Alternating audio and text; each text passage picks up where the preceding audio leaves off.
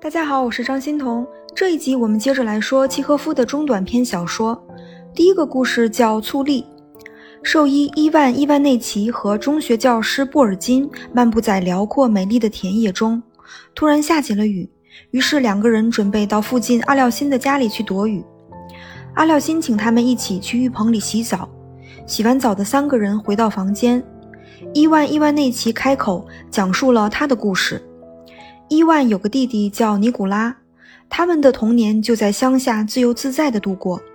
直到长大后，弟弟在税务局工作，他也一直惦记着乡下，怀念自由的生活。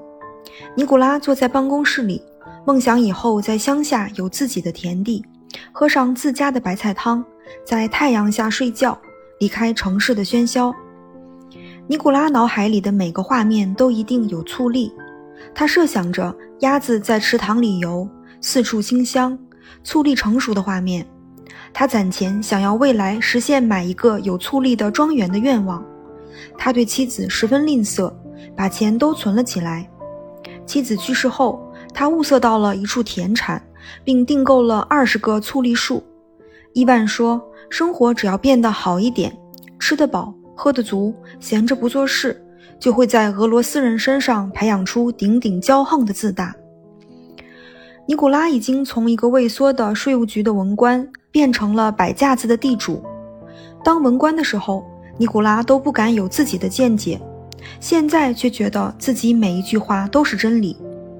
他以居高临下的姿态和那些他周围的农民打交道，觉得自己是贵族。可是他忘记了，他们的祖父那一辈也是农民。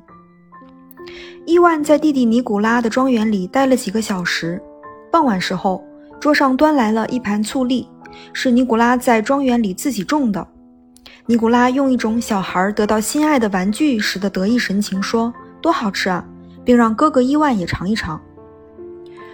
伊万觉得那些醋栗又硬又酸。弟弟的人生愿望实现了，他现在是幸福的。可不知道为什么，当伊万亲眼看到一个幸福的人的时候，他竟然生出一种跟绝望相近的沉重的感觉。在伊万看来，强者骄横而懒惰，弱者无知，而且跟牲畜一样活着。处处都是叫人没法相信的贫穷、拥挤、退化、酗酒、伪善、撒谎。可是偏偏屋子里也好，街上也好，却一片祥和。没有人大声发泄愤慨。这些受苦受难的人说着废话，结婚生子，衰老死亡。一些人的幸福是建立在很多人的沉默的基础上的。伊万离开了弟弟家之后，城里的那种和平安静压得他不好受，幸福一家人的场面让他难受。伊万对听他讲故事的阿廖辛和布尔金说：“生活的意义和目标绝不是我们自己的幸福，不要心平气和。”不要让自己昏睡。三个人坐在客厅里沉默了，他们互道了晚安，回去睡觉了。这个故事里的弟弟尼古拉呢，本来是一个柔弱的文官，他为了实现个人幸福，来到乡下，成了自负威风的地主。尼古拉以为他追求的是远离城市喧嚣、闲雅自然的乡下生活，可实际上却是压榨和命令农民，享受特权，自视为贵族。在这份狭隘的幸福背后，他只是把城市的恶习带到了乡下。原本唯唯诺诺，于是从被压迫的人变成了压迫别人的人。哪怕他对农民做的好事儿，也不是出于善良的本性，而是炫耀自己有施舍他人的能力。醋栗是尼古拉理想的象征，他觉得自己庄园里长的醋栗好吃极了。可在哥哥伊万来看，这盘醋栗又硬又酸。那我们再来看第二个故事，名叫《宝贝儿》，描写了奥连卡的恋爱、婚姻和家庭生活。奥连卡是一个总要去爱一个人的姑娘，不去爱别人，她的心里就空得要命。小时候，她爱爸爸，然后她爱姑妈，还爱过法语老师。奥莲卡文静体贴，笑容天真善良，人们总用“宝贝儿”称呼她。她的男友叫库金，是一个剧团的经理人，经营一个游乐场。接连的阴雨天气让他没了生意，库金忍不住抱怨不停。奥连卡认真听着库金说话，觉得自己爱上了这个不幸的男人。不久后，他们结婚了。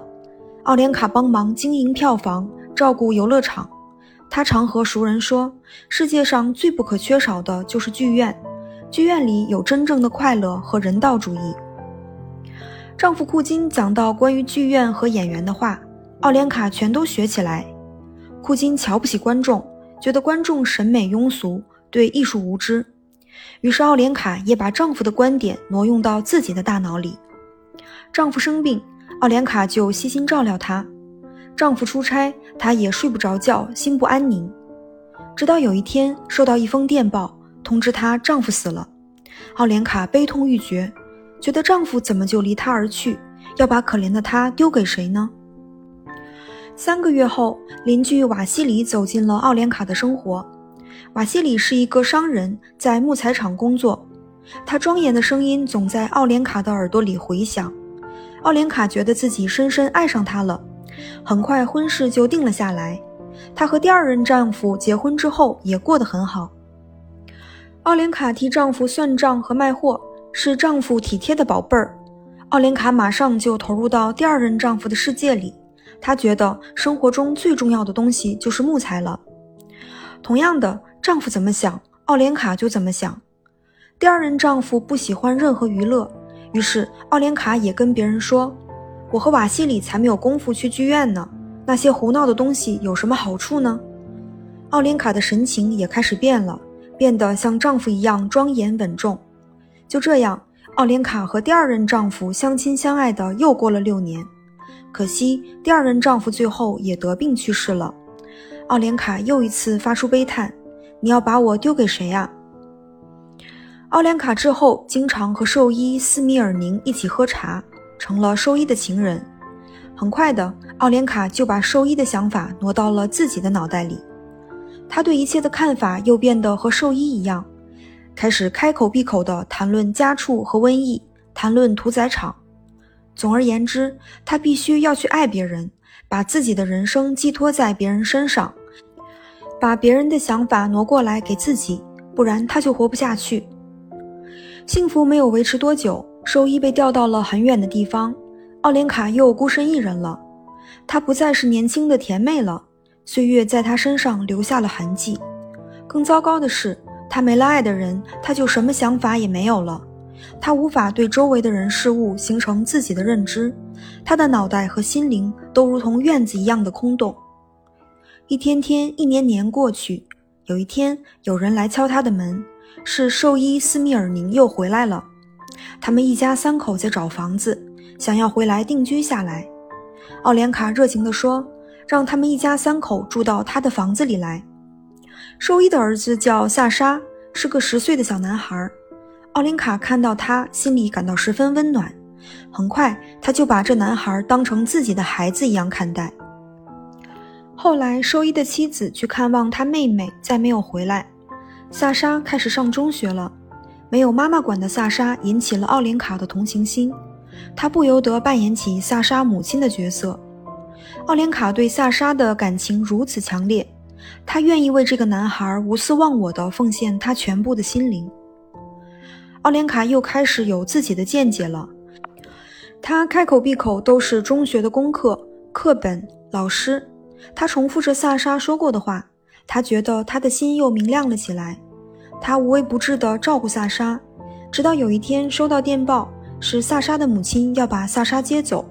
这时的奥连卡彻底绝望了。唯一的安慰是。兽医回家了。这个故事的标题呢是十分讽刺的。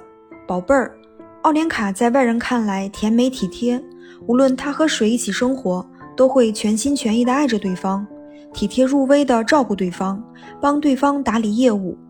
宝贝儿这个昵称将他自己的名字和自我彻底隐匿了。